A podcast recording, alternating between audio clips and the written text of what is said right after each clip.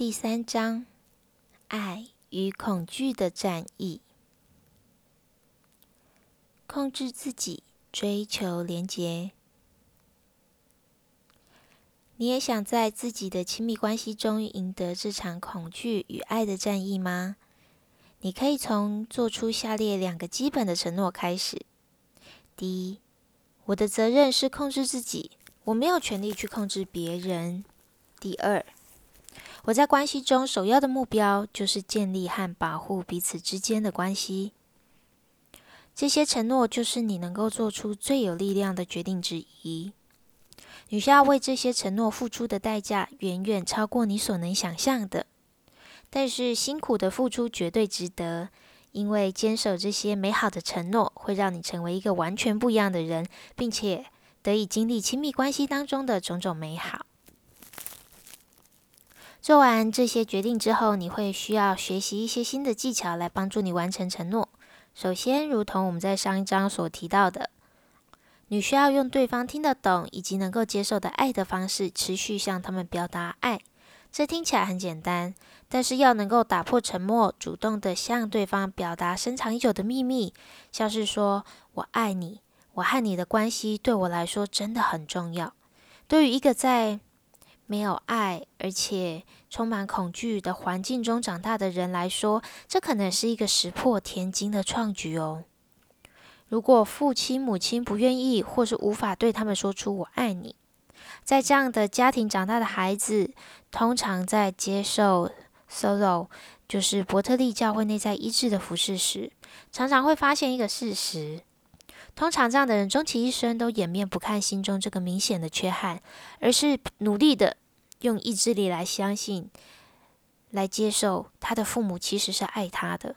他们会这样对自己说：“嗯，我知道我爸很爱我，他只是很难把爱说出口。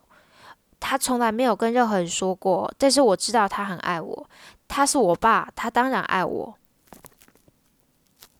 当然。”他之所以会接受内在医治的服饰，也是因为父亲长久以来的沉默，不仅使焦虑一直存在在他们的关系之中，也大大减低了彼此之间的连接感。失去连接的痛苦，正是造成他们现在一团混乱的原因哦。如果你想要驱散在亲密关系中一切的恐惧，你就需要使对方深信不疑。如果你是真心的爱着他们，你就要一直。将这个爱的开关一路打开，只要使用彼此的爱之语，就可以强化对关系的连接，并且解决在关系当中的问题。这个效果非常好哦。在每一个爱的表达，不论多么的渺小，在这场属灵的战役中，都是大有能力的举动。爱的表达使焦虑不复存在的关系之中，取而代之的是自由和安全感。让人得以在关系中展现最好的自己。别忘了，担心受怕的人只能展露出自己最糟的一面；反之，被爱的人所呈现出来的，通常都是他们最好的状态。当你向他人表达爱，以彼此连接作为追求的目标时，你需要对对方给予回馈，让你能够。了解这些表达对于他们带来的影响，并且找出自己尚需修正还有改进之处。你也需要给对方相同的回馈，而这个正是建立连接时所需要用到的第二个重要技巧，那就是沟通。在这本书的第二个部分，会针对沟通技巧多做说明。简单的来说，健康的沟通就是诚实的告诉对方。他们的行为对你的生活有何影响？如此沟通的用意不在于评判对方或告知对方应该要有什么改变，而是出自于对他们的信任，相信对方会尽其所能的来保护和滋养你们之间的连接，并且让对方知道，我也会这么做。神就是用这种健康的方式来与你沟通的。大卫在诗篇三十二篇八节曾经说到，神是这样对待他。他说：“我要教导你，指示你当行的路。我要定睛在你身上，劝诫你。这个我要定睛在你身上，劝诫你。如果用翻译的原文呢，他会说：用神的眼睛引导你。这句话乍听之下很奇怪，神要怎么用他的眼睛来引导我们呢？他没有办法用眼睛来控制我们，这正是关键的所在。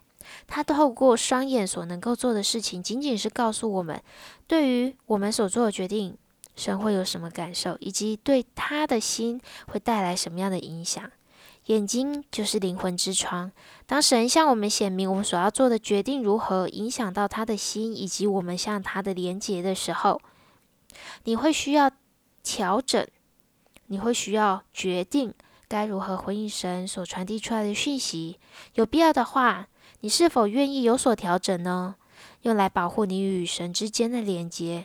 这个就是健康的关系会经历到的真实考验。要能够控制自己，追求连接，你所需要的最后一个技巧，是针对未来可能会威胁到彼此亲密关系的情况，拟定一个新的计划。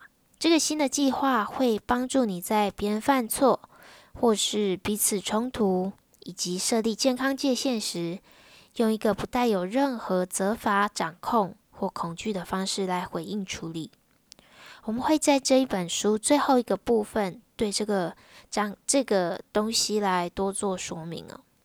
计划的成功与否，完全取决于你是否愿意变得刚强，或是愿意成为感到有能力为力之人的决心。你愿意成为一个无论遇到什么事都一路爱到底的人吗？你愿意成为一个无论遇到什么事都能够这样说，不论你做什么都不会影响我，你可以伤害我，但是你无法让我停止爱你，停止对你好。不论发生什么事，我都会坚定的去做一切该做的事，那就是保护我们之间的连结。